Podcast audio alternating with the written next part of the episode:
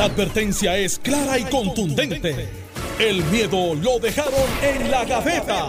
Le, estás dando play al podcast de Sin, miedo, de Noti1630. Buenos días, Puerto Rico. Esto es Sin Miedo en Noti1630. Soy Alex Delgado. Y ya está con nosotros el exgobernador Alejandro García Padilla, a quien le damos los buenos días, gobernador. Buenos días a ti, Alex. Buenos días a Carmelo. Buenos días al país que nos escucha. Es privilegiado estar aquí con ustedes. Senador Carmelo Ríos, buenos días, bienvenido. Buenos días a ti, Alex. Buenos días, Alejandro. Buenos días, pueblo de Puerto Rico. Hoy es lunes, no sé. A mí no me quedan cinco días para eso, pero eh, tengo ganas de analizar muchas cosas. Bueno, vamos a ver Tengo una hora vamos a ver si para analizar.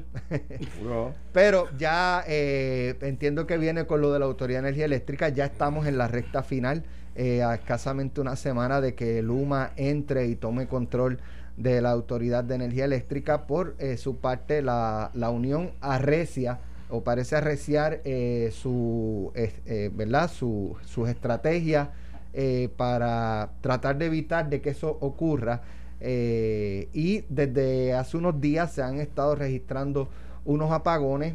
Eh, estaba eh, unos apagones que tienen unos efectos bien preocupantes en, términos de la economía. No solamente si usted se quedó sin luz o no en su residencia. por ejemplo, me escriben de Airmaster y Frito Lay que están en Barceloneta. Seis días llevan sin luz. Seis días. Eh, y tanto la alcaldesa como los ejecutivos de la compañía han estado constantemente llamando a la autoridad y no, no, no contestan, no contestan. Eh, así que eh, hay una disputa también entre la gerencia de la Autoridad de Energía Eléctrica y la Unión en el sentido de que la autoridad dice que los empleados no se están reportando a trabajar, aunque tienen que ir a trabajar la Unión dice que es que no les están dando acceso a las herramientas, acceso a los camiones. A los camiones. Eh, ahora, eso, yo, yo, me imagino que por parte de la autoridad es cuestión de decir, miren, los pasados días se han, se sentado y está registrado en nómina tantos empleados, sin una instrucción de que, de que no vengan más. Y, muestren su, ¿verdad? su, su parte. Eh, ahora, en el caso de Lautier, en el día de ayer trascendió un video de, del presidente del sindicato, eh, Ángel Figueroa Jaramillo, que evidentemente es en, las pasadas horas, en los pasados días que, que, lo, que lo, grabaron. Eh, debemos suponer que él sabe que lo están grabando porque él, es un tiro fijo, eh, limpio en términos de que no hay personas tapando el tiro de, de cámara, así que uno entiende que él sabe que lo están grabando ¿Qué fue lo que dijo? Vamos a escuchar. Pero lo más importante aquí, compañeros, esta semana es importante. Lo que yo llamo crucial es cuando saquemos a Luma. Sacar a Luma es crucial. La semana es importante. ¿Entonces por qué? Porque no podemos meternos en la mente que si no sucede algo mañana o pasado, nuestra, nuestra mente nos traicione diciendo que aquí se acabó. No, no. Vamos a continuar el 2 el 3 nosotros tenemos 5 días para reportarnos, ¿verdad? Pues tenemos 4 días para joder. Tenemos 5 días para ausentarnos, ¿verdad? Pues tenemos 4 días para... Eh, y, e, esas expresiones no sé, ¿verdad? De hecho, si el presidente de, la Unión nos está escuchando y quiere eh, llamarnos para, pues, ¿verdad? Eh, poner desde su punto de vista el contexto de lo que estaba diciendo, pues así puede hacerlo. Conoce el, número telefónico de aquí de la estación y nos puede llamar. Pero en momentos en donde ellos están diciendo no es que nos estamos ausentando, es que no nos están dando las herramientas, ese, ese sonido eh, uno pudiera interpretar que es todo lo contrario, porque él, él parece, él parece no, él expresa una intención de ausentarse con intención de afectar el sistema y presionar de esa forma al gobierno y eh, a, Luma también, ¿verdad? Eh, pero quien realmente paga los platos rotos son estas compañías como el Master y Frito Lay en Barceloneta, otras compañías de otras industrias, los ciudadanos que se quedan sin el servicio energético. Eh, y entonces, ¿qué pasa? Eso levanta mayor animosidad de la ciudadanía, en este caso, sobre la UTIER que cuando uno lee las, ¿verdad? Este, los comentarios, sí hay personas que, que, están preocupadas con el contrato de Luma, pero el resentimiento con la autoridad y todos sus componentes, que incluye también al sindicato, se hacen sentir de igual forma. Alejandro, de hecho, eh, aquí vivimos una situación que no ha llegado a ese nivel eh, y esperemos que no llegue con la venta de la telefónica en los 80. En aquel momento el discurso era exactamente el mismo, que esto iba a encarecer los servicios, que eh, iba a ser peor, que íbamos a ser secuestrados por los grandes intereses, que iban a poner, claro, son dos, dos cosas distintas, pero en aquel momento corrió la sangre. En aquel Literalmente. momento, literalmente corrió la sangre. Eh, esperemos que en este caso no, no sea, ¿verdad? No sea así. Mira, Alejandro. el, el, el caso, y lo tomo por ahí por donde lo has dejado, el caso de la autoridad de la, de la PRT, eh, para que se sepa, cuando Hernández Colón saca la PRT a la venta es porque en el Congreso han pasado una ley que establecía unos años para eliminar los monopolios en las comunicaciones. Había pasado en España años anteriores, cuando el Estado, el, era, el monopolio era del Estado, en los años 80. eh, y previendo lo que había pasado ya en otros países, pues se pone a la venta, se vende solamente de larga distancia. Luego, en la administración de Pedro Rosselló se venden, se vende eh, la, la telefónica eh, como en todo, ¿no? Ahora bien, eh, me parece a mí que aquí dos capítulos en lo que tú acabas de lo que tú acabas de decir y estoy de acuerdo con los dos capítulos que tú has planteado. En primer lugar, tenemos durante la semana pasada, particularmente en el final de la semana pasada, los empleados de la Autoridad de Energía Eléctrica diciendo no nos están dejando llegar a nuestros camiones, no nos están dejando llegar a, la- a la- a las herramientas, llegamos a nuestras unidades de trabajo y se han llevado de allí los camiones y las guaguas eh, para, para que se cree, para que no podamos reparar los apagones y la gente se enoje con la autoridad y la gente favorezca la transacción. Ese era el reclamo de los trabajadores, ¿verdad? Reclamo que la autoridad, la gerencia de la autoridad no ha contestado. Y como tú dices, Alex, es muy fácil. Es decir, mire, no, mire, aquí están los camiones, los camiones están en, la, en el tal sitio. Lo que pasa es que en este tal sitio no se han reportado a trabajar X número de empleados y aquí está la lista con los nombres tachados o lo que se quiera, ¿verdad? Eso en primer lugar. Eh, eh, eh, entonces luego viene el domingo en la noche, creo que fue ano- anoche, y sale el eh, audio con video del, del presidente de la Unión eh, hablando en un lenguaje eh, muy coloquial, muy, eh, eh, digamos, eh, no, no publicable, cuando hay un grupo de personas a su alrededor y no puede entender que por el, por el grupo, ¿verdad? Habrá unas 20 personas a su alrededor. Si, si eh, detrás de la cámara hay más o menos la misma cantidad de gente que hay frente a la cámara, pues uno dirá hay 20 o 30 personas. Él está hablando a un grupo de trabajadores y, y se escucha el audio que tú has puesto. El problema como tú lo planteas, y yo creo que lo planteas correctamente, es que si el reclamo que está empezando a calar de los empleados es eh, dejado sin contestar por la gerencia es está- nos están obligando a quedar mal eh, este, es el, decir tenemos cuatro días para chavar con J eh, va contra aquello ¿verdad? va contra lo otro Eh, me parece a mí que la la, la diferencia es con lo que pasó en Telefónica es que el, el país no estaba, no había una animosidad contra la, la, la compañía de teléfonos de Puerto Rico, no sé, la compañía de teléfonos era otra, la, Puerto Rico Telephone Company. la Puerto Rico Telephone Company, eh, como la hay hoy contra la Autoridad de Energía Eléctrica. En aquel momento, la- el servicio de la, de la Puerto Rico Telephone era razonablemente bueno. Eh, en todas las casas que quería había teléfono, era un sistema barato. Claro, el gobierno ya sabía que iba a haber competencia y que, y que la competencia era obligada. O sea, no, no era opcional y que no iba a poder competir. Y el gobierno quiebra en, un monopolio, que quiebren con competencia. Pero, pero, pero de- vamos a, a puntualizar eso, porque en aquella época las compañías públicas no estaban quebradas. Ni la, la Puerto Rico Telephone valía dinero, valía dos- bueno, la vendieron en dos mil millones de pesos. La Autoridad de Acueductos no estaba quebrada, la Autoridad de Energía no estaba quebrada. No quiere decir que estaban perfectas. La Autoridad de Carreteras no estaba quebrada. lo que quiere decir es que no estaban quebradas, ¿verdad? Eh, generaban la mayoría de sus propios fondos. Eh, tenían poco subsidio del Estado, ¿verdad?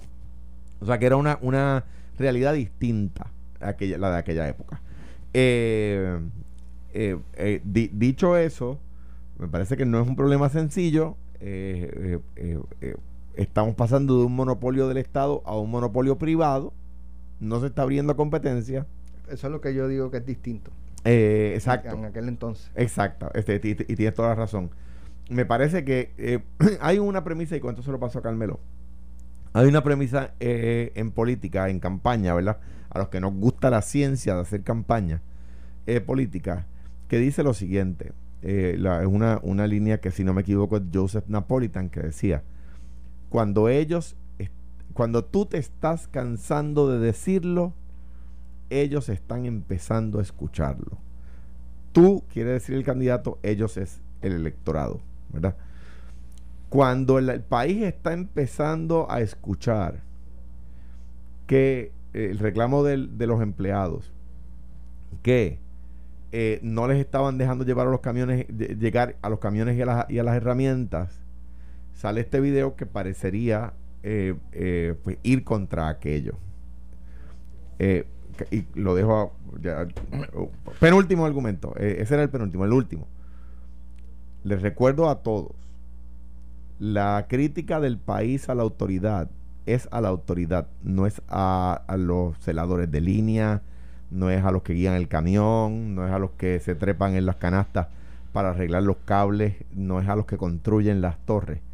Eh, la gerencia tiene que saber, cuando la gerencia sale a criticar a Jaramillo, tiene que saber qué tan molesto está la, la, la, autoridad con la autoridad, el país con la autoridad. Eso incluye a la gerencia. La gerencia no tiene, no, no puede reclamar más credibilidad que Jaramillo. Lo incluye a todo. Eh, tienen, Están endiablados con Pero, pero no, no se singulariza con el empleado del camión que tú ves pasando por tu calle. Ese lo vemos como lo que es un servidor público contra que se, que se que arriesga su vida porque en casa hay luz. Bueno, es tan sencillo como que eh, esto, esto es un asunto de servicio. Entonces tú no puedes este, culpar al, que da el servicio, el que está en el camión, el celador de línea, por hacer lo que su supervisor, que se supone que a su vez tenga una métrica de rendimiento, esté dando.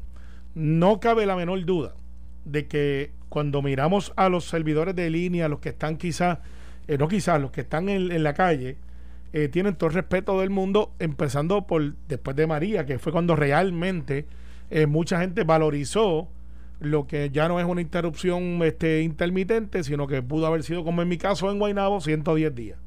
Y tú ves esa gente que llega a tu casa, se monta en un canasto, empieza a bregar con árboles. O sea, tú ves todo ese, ese montaje y dices, wow, esto no es tan fácil. Y yo que como legislador estuve visitando muchas comunidades, y los veía como se trepaban en el helicóptero, pues lo que es la torre, esos son, son este eh, kamikazes, porque se trepan un helicóptero eh, guindado y los meten en una torre y los dejan ahí 6, 7 horas guindados, a lo que ellos pontan una línea que si fallan, se acabó el evento. Ahora vamos entonces, ¿por qué si sabemos todo eso? Todavía hay un malestar, yo creo que 9 a 10 en contra de, de Jaramillo, porque hay que decirlo como es, por sus actitudes por defender un, un, taller laboral. Vamos a analizarlo desde el punto de vista qué es lo que está defendiendo Jaramillo. Claro. Él está defendiendo un taller laboral.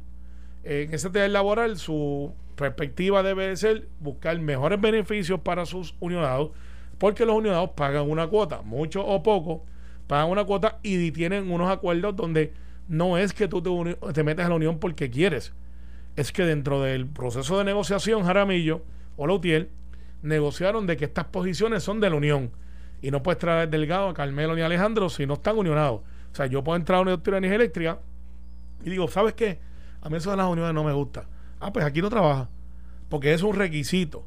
Y, y esas son negociaciones que se han llegado a cabo para proteger ese taller laboral. Y decisiones de la Corte Suprema de Estados Unidos que la Unión, que la UTIER no puede variar. Claro, no, pero te estoy diciendo lo que es. Por eso, sí, no, por eso, que, que, que el, el, que es un taller cerrado, el que una vez se uniona para ser miembro de ese de esa unidad de, trabajo tienes que ser unionado y no es eh, no es eh, no, no queda tu selección eh, son decisiones de la Corte Suprema de Estados Unidos y la ley federal. O sea, la, no, la UTIEL no puede cambiar eso. Bueno, pero pues no, no varía el análisis como quiera.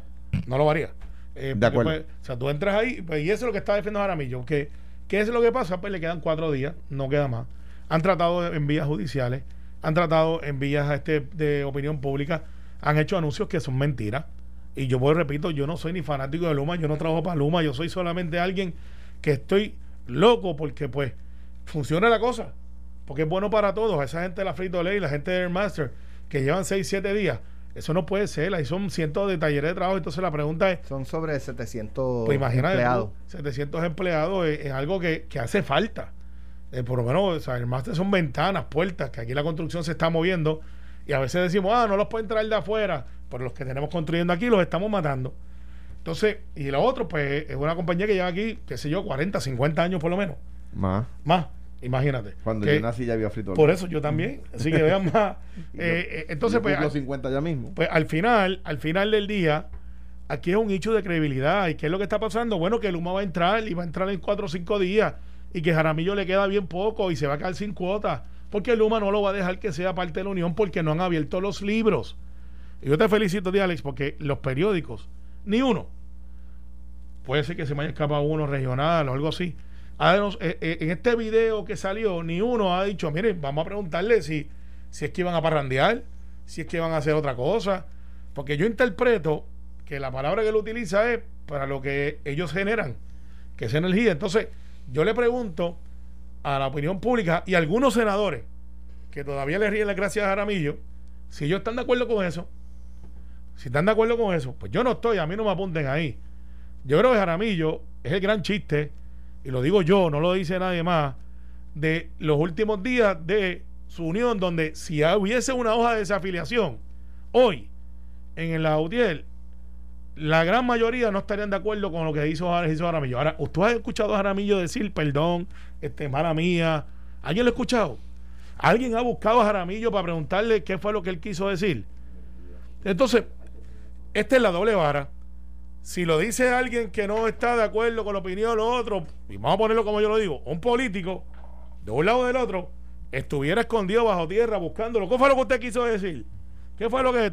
Y Jaramillo, pues, quizás hasta lo ve en el área norte hoy del Capitolio y nadie le pregunta nada. Nadie se indigna. Y eso no puede ser. Esa no es nuestro movimiento laboral. Nuestro movimiento laboral y unionado son gente que trabajan, son gente humilde, son gente que se fajan, son gente que están buscando el mejor bienestar, son talleres que quieren producir y viene un individuo como Jaramillo y les daña el baile y todo el mundo tiene que cargar con la culpa. yo, yo no singularizaría esto en Ángel Figueroa Jaramillo. bueno, y- fue el que hizo el video. Sí, está bien, pero, pero tampoco nosotros podemos hacernos lo, lo, lo- lo más escépticos. ¿Por qué? Porque cuando un partido político utiliza un medio de comunicación para mentir sobre un candidato, nadie dice nada. Sí lo dicen. No, no, no, no. Sí, no. porque eh, el- No, si, si- si hablas de campañas, Alejandro, que hay campañas negativas y todos hemos sido víctimas de ellas, Sí, todos. no, pero campaña Unos más que otros, pero, eh, eh, eh, ¿sabes? La oposición tiene el deber de decir eso no es verdad. Por ejemplo, el anuncio de Jaramillo de que si viene un huracán, Luma se va. Eso es falso y él No, lo sabe, no, pero lo pusieron ahí. No, espérate, lo que pasa es que eso está en el contrato y Luma tuvo que decir, no, mire, no, está en el contrato, pero no quiere decir que lo vamos a ejecutar. O sea, eso, no- eso está en el contrato, pero Luma ha dicho, no, miren, no, que esté ahí no quiere decir que lo vayamos a ejecutar. Ahora bien, campaña negativa es una cosa. Campaña negativa es cuando, pues, un, vamos a suponer que una campaña contra un candidato que, que dice que, que lleva uh, cuatro años como senador y dice que, que corrió en contra de las puertas negras y luego nunca nunca utiliza, nunca presenta un proyecto de ley contra las puertas negras. Uso ese ejemplo porque tengo una puerta negra frente a mí.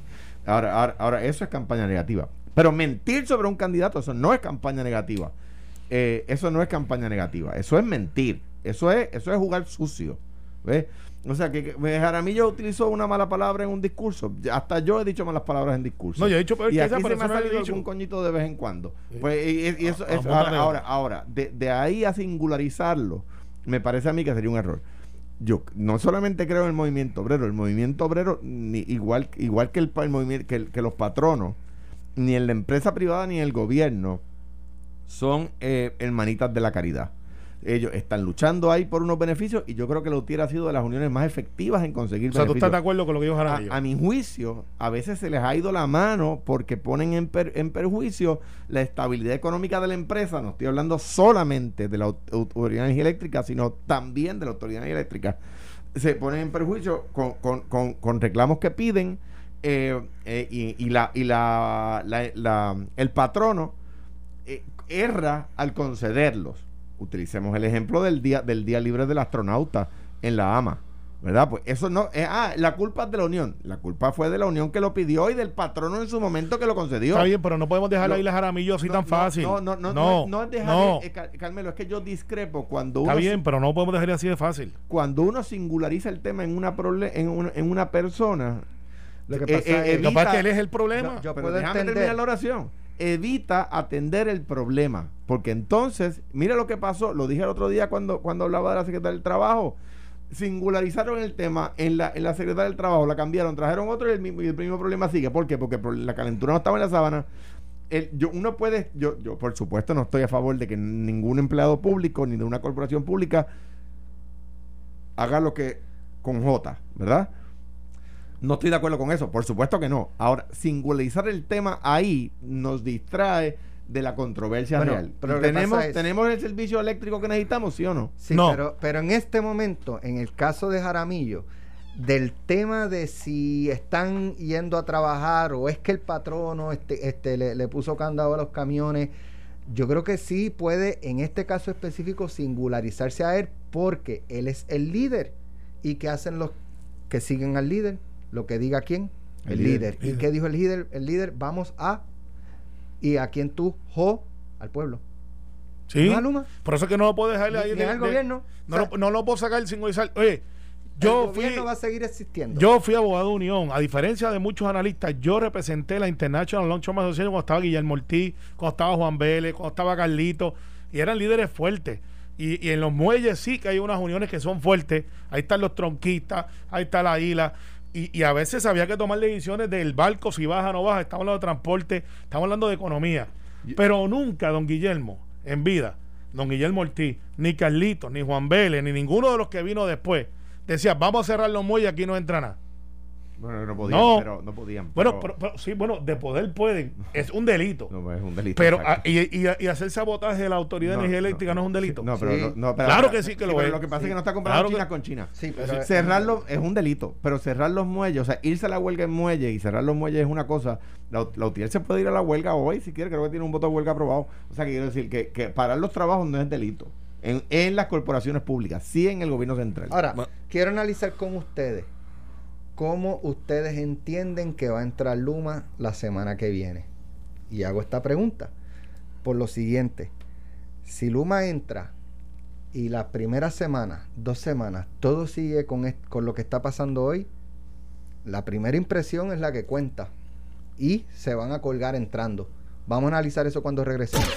Estás escuchando el podcast de Sin, miedo, de Noti1630.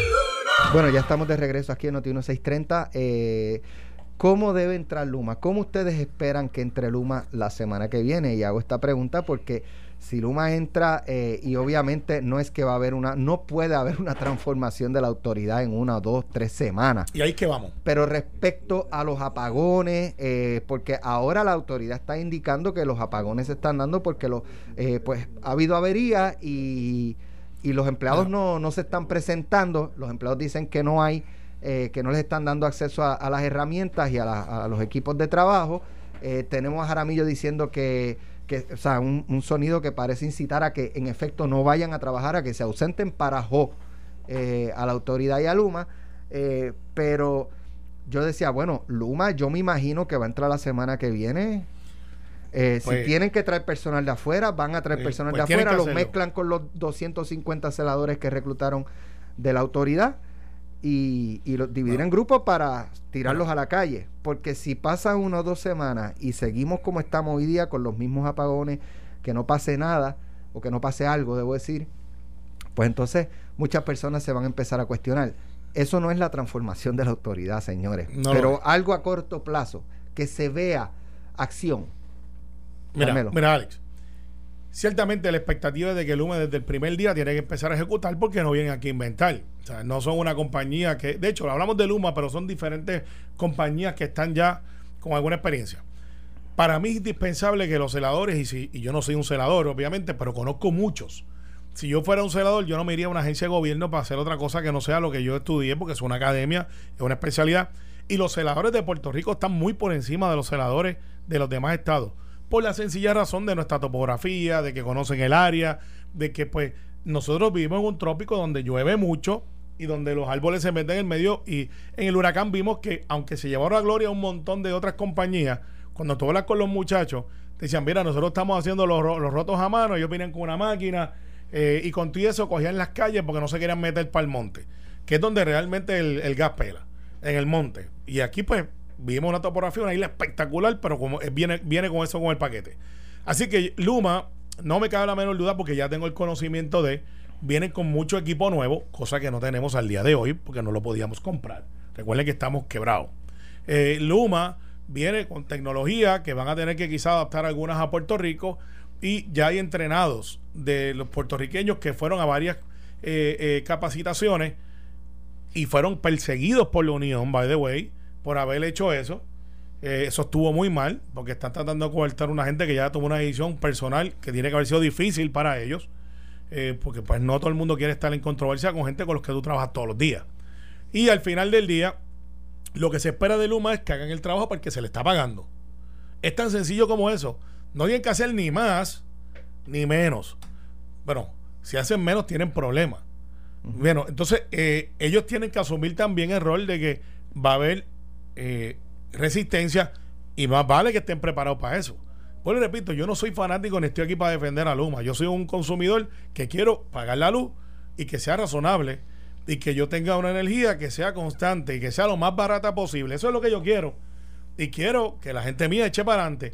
Luma le está pagando 15 y 20 dólares adicional a lo que cobran ahora. Eh, algunos de los que están quejándose que no se quieren ir. Y yo, algunos son de mi partido y me han dicho, me pagan 15 pesos más de lo que me pagan ahora, pero no tengo horas extras. Pues no tienes horas extras porque están quizás ellos mirando cómo lo van a hacer para que no tengas que tener horas extras y que se pueda hacer el trabajo dentro del proceso. Eso se llama administración. Otro me dijo, lo que pasa es que, pues, yo tengo 33 años, me van a pagar a 49 pesos la hora, antes me pagaban 29 y yo tú pensarías, pues aquí algo mal dice, no, pues es que ahora yo soy supervisor y yo treparme el posto otra vez. Mire, mi hermano, usted estudió para eso. Eso es como cuando yo sea legislador y diga, ay, Andrés, es que yo estudié Derecho. Tengo que ir a las vistas públicas. Tengo que, no, tengo que ir a ser abogado otra vez, tengo que ir a la corte, chicos, qué cosa. Pues sí, porque eso es lo que usted hizo, eso es lo que usted estudió. Y pues todo en la vida tiene un proceso. Fájese, conviértase en supervisor, use su experiencia. Usted tiene la, la ventaja porque hay gente que está entrando nueva y usted quizás tiene 20 años de experiencia y usted se convierte en un líder por su conocimiento. Pero eh, al final del día, Luma tiene que hacer lo que tiene que hacer. No esperamos menos. Y si no, las cláusulas están ahí para poner penalidades también, Alex. Porque hay cláusulas de penalidades. Mira, el, el estando en una actividad en el centro, en el Sheraton del centro de convenciones, la OTIER me hizo una protesta. Y recuerdo mis palabras entonces, las dije aquí hace unos días. Dije, lo único que les digo a la gente de los buenos amigos de Lautier es que lo único que hay entre la privatización y ustedes soy yo. Y no, es que, haya yo cogido la costumbre, pero parecería que sí. Lo dije. Envió el gobierno y llegó la privatización a la autoridad. Ahora bien, ¿por qué yo digo que no se puede singularizar esto? Tampoco se puede singularizar en la compañía privatizadora sino en qué es lo que el país necesita. Si a partir del primero de junio la gente no empieza a percibir un cambio, no es que logren el cambio, porque es una corporación que, que, vale 5 mil millones de pesos, o sea, tú no la cambias de un día para otro. Pero si la gente no, no comienza a percibir un cambio, Luma tiene que cuidarse de no convertirse en la próxima compañía de agua o en la próxima ondeo. Aquí hay eh, APPs exitosas. El puente Teodoro Moscoso, el, la, administración del, del, parking de Doña Fela, la administración del aeropuerto Luis Muñoz Marín, la PR 22, por decir ejemplos. Eh, hay, ha habido APPs que han sido desastrosas. Ondeo, compañía de agua. Una con PNP y una con PPD. Ah, eh, en, la, en la misma corporación pública. Sí, por eso no, no, no es un tema partidista. Exacto. Eh, eh, el, quien, quien vaya a iniciar ese proceso tiene que procurar parecerse a las primeras que mencioné y no a las segundas. Claro. y ¿Por qué? Si yo lo singularizo, igual que ahorita decían, no, no, esto no, se trata de defender o atacar a Ángel Figueroa Jaramillo, que, es una persona que yo conozco y, y también conozco sus virtudes eh, que las tiene y muchas. Debe tenerlas, yo no estoy diciendo eh, que no, no, pero en este dicho no está conmigo. Pero, pero de, lo que se trata esto no es ni de él, ni de quién es, cómo se llama la compañía contratada, es de cuál es el servicio que el país necesita. A mí me preocupa que, sea, que, sea, que se levante demasiado la vara. Dije desde el día uno, no vengan a prometer bajar el precio de la luz, porque eso no depende de ustedes, depende mínimamente hay un poquito, 20% de lo que puede bajar la luz quizás depende de la administración de la autoridad. El otro 80% no. Sí, el precio del petróleo. El precio del petróleo, el, precio, del gas. El gas está como 26% de lo que nosotros consumimos, pero tampoco es muchísimo. Es como una cuarta parte nada más. Pero, eh, eh, o sea que depende de otras muchas cosas. Es la calidad del servicio la fiabilidad del servicio. No vengan a decir que si viene un huracán como María, no nos vamos a quedar sin luz. Tú estuviste 110 días sin luz, pues 105, mira, 105. 105 días sin luz.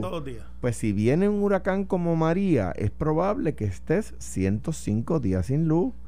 ¿Por qué? Porque el, el, el sistema no se va a levantar ni arreglar, ni se va a invertir en él lo que es necesario invertirse en la primera temporada de huracanes no va a suceder ni en la segunda tampoco, porque es costosísimo. Y el que no se haya invertido adecuadamente en la autoridad no es culpa de la UTIEL. No. Es, ah, fue culpa de, la, de las administraciones donde se dirigía la autoridad desde la sede del partido. Cuando la autoridad se dirigía desde la, la oficina legislativa o desde la oficina del alcalde. Cuando quien entraba a la autoridad o salía de la autoridad se dilucidaba en la oficina del presidente de un partido o en la oficina de un legislador o en la oficina de un alcalde. ¿Eh? Yo pasé legislación para ilegalizar eso, para convertir eso en delito. Y llegó el PNP y eliminó la legislación. Así fue. Ahora bien. Si mal no recuerdo, nosotros tenemos una legislación para evitar corrupción y es el código más, amplio. No, no, es más amplio. Está bien, pero, estás hablando de otra cosa. Estoy hablando. que estoy mirando la línea por donde va. No, no, no, no, no, no, no, no es una línea. El, el, eh, el, el, el, tema, el tema es el siguiente. Lo que quebró la autoridad no fue Otiel. Por eso a mí, yo, yo me, me separo de singularizarlo en eso, porque no es justo. La, la, la autoridad la quebró la dirección política, pero no solamente desde la sede del partido, desde la, la oficina de algún legislador y desde la oficina de algunos alcaldes. ¿Ves? Que, eran quienes decidían quién era celador y quién no. Y cuando se pasó la legislación para, para, para eh, evitar eso, no duró ni tres años en su lugar la legislación.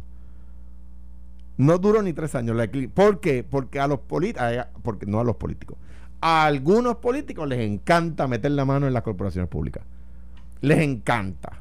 Pero, fíjate, yo sé, yo sé y comprendo quizás tu planteamiento, pero es muy general, en mi opinión. Porque cuando tú hablas de, lo, de meter los celadores, que son las academias, eh, esos celadores son gente que hacen falta. De hecho, tenemos de menos mucha gente. No, no, lo que estoy diciendo es que quién es celador y quién no, no puede pues, decidirse políticamente. Pues, claro, pero fíjate, fíjate que en ese mismo planteamiento son las mismas uniones quienes deciden y escogen. O sea, tú puedes enviar eh, recomendaciones, porque todo el mundo ha llenado algunas recomendaciones. Yo conozco a esta persona. Que, eso no lo hace un acreedor. de que va a entrar a la academia. Tienen que pasar un examen. Ese examen, este, yo no sé si es difícil o fácil. Sí, pero, pero, cuando, cuando todos los que están en la academia llegan allí por, por pala, eso quebró la autoridad. No, no creo, porque es que eh, comprendo tu planteamiento, pero la autoridad se quiebra por varias cosas. ¿Y qué tal de nombrar el recaudador del partido a dirigir la autoridad? No, bueno, si ustedes hicieron eso, pues muy mal. No, yo no este, lo hice, no, me haga mencionar el nombre. Lo, que pasa es que no puedes tratar de, decir, no, esto es culpa de la administración del PNP cuando no, es así. No, no, no dije eso. Está bien, no, por eso, pero quiero plantearlo. De, hecho, de hecho, la Junta de Gobierno, yo reto, es más, vamos, nombre por nombre con la Junta de, Gobierno que yo nombré, que se escogió de gente de todas partes de, de, los Estados Unidos y gente de Puerto Rico. Sí, se hizo el, y, yo lo que la, autoridad quiebra y nadie lo quiere decir, porque aquí se despobló, se nos fue gente y, y, seguimos y seguimos produciendo la misma cantidad de energía. No es correcto. Sí lo es, sí lo es, sí lo es, sí lo es. La despoblación, la despoblación y la misma la misma cantidad de energía y no invertimos en tener plantas mucho más eficiente. Nuestro sistema eléctrico tiene 60 años, 50 años. Somos las plantas más viejas de generación en todo el hemisferio. eso no es correcto eso es Verdad. Carmelo, ¿cómo tú vas a decir que Puerto Rico? ponerle una turbina u otra no es, Alejandro, una solución al problema. Bueno, pero, eso lo dice Eduardo Batia también, que es del Partido Popular. fenomenal. En, la, nueva este, eh, eh, política energética fenomenal, que se Fenomenal. Yo discrepo de dos cosas que has dicho. Número uno, que nosotros seguimos produciendo la misma cantidad de energía cuando teníamos 4 millones de habitantes. No es cierto. La capacidad instalada de la autoridad es de 5.000 eh, megavatios y, produce alrededor de 3.000 megavatios porque hay menos demanda. O sea que, en realidad la, autoridad está produciendo como un 60% de su capacidad instalada. Eso es número uno. O sea que ah, yo discrepo, ¿verdad? Pues no, no, tenemos que estar de acuerdo. En, para mí no es correcto afirmar que seguimos produciendo la misma cantidad de energía que producíamos cuando teníamos más habitantes. Número uno. Número dos el, el que Puerto Rico no tiene las plantas de generatrices más viejas del hemisferio. Eso es absolutamente incorrecto. yo, yo, te, puedo mencionar 10 países, 15 países de nuestro hemisferio que tienen plantas generatrices. De Estados Unidos, entonces, ¿qué le quiere decir? Más, viejas, que nosotros. yo no puedo comparar con Cuba ni República Dominicana. ¿Qué dijiste el hemisferio, mi pues, hermano? Pues, ok, pues mala mía. Del Estados Unidos, que es nuestra nación, vamos. Que, que es el sistema eléctrico el, que, el que nos parecemos. Y, y Estados Unidos tiene hoy, de Estados Unidos tiene hoy muchas jurisdicciones, y es lo que, lo, lo, que, eh, lo que a mí me da coraje, que se, que, que se, le, que se le dore la píldora a la gente, mintiéndole, no estoy hablando de ti, estoy hablando de los procesos, cuando se singularizan en temas.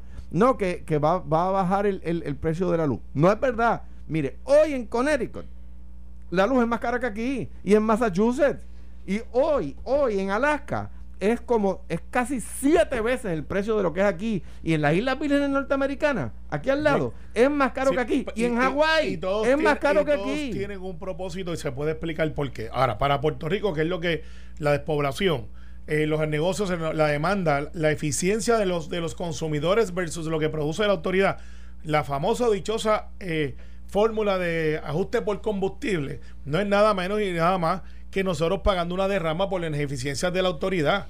Por eso es que nunca la quieren explicar. Entonces, cuando te llega el ajuste por combustible, es una penalidad por ineficiencia. ¿Alguien corrió esa ineficiencia? En los dos años que se estuvo estudiando en el Senado, tanto Larry Selhammer como Eduardo Batia, en las vistas que pude, mucho de lo que te estoy diciendo hoy fue lo que salió admitido por la propia gerencia. Y sin contar los generadores que se alquilaron cuando los pudimos haber comprado y las dos turbinas que tienen el agua allá, creo que es por Mayagüez, que también no le dan el servicio y cuando se dañan ahora no quieren negociar con la persona que da el servicio porque tienen otra cosa y otro revuelo allá. O sea, hay muchas cosas y aquí no pasa nada. Y ese es el problema. Tiene que pasar algo. Pasó Luma, vamos a ver si en un año Luma miramos para atrás y no es lo que esperábamos que fuera, Alex. Hay que caerle encima también, pero no es chavando con J es estableciendo las prioridades. Ni es simbolizándolo contra la Unión tampoco. Bueno, lo mío es, Aramillo. No lo podemos dejar ir así de tan fácil. Si lo llega a decir tú o lo llega a decir yo, Alex estuviera aquí, aunque fuera este, ¿quién es?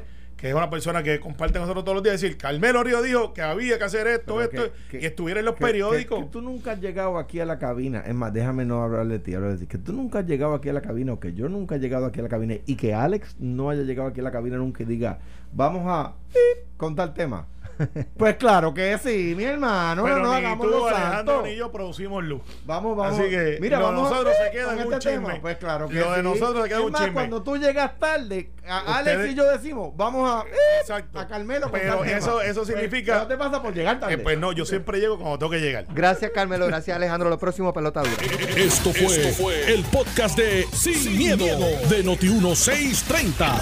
Dale play a tu podcast favorito a través de Apple Podcasts, Spotify, Google Podcasts, Stitcher y notiuno.com.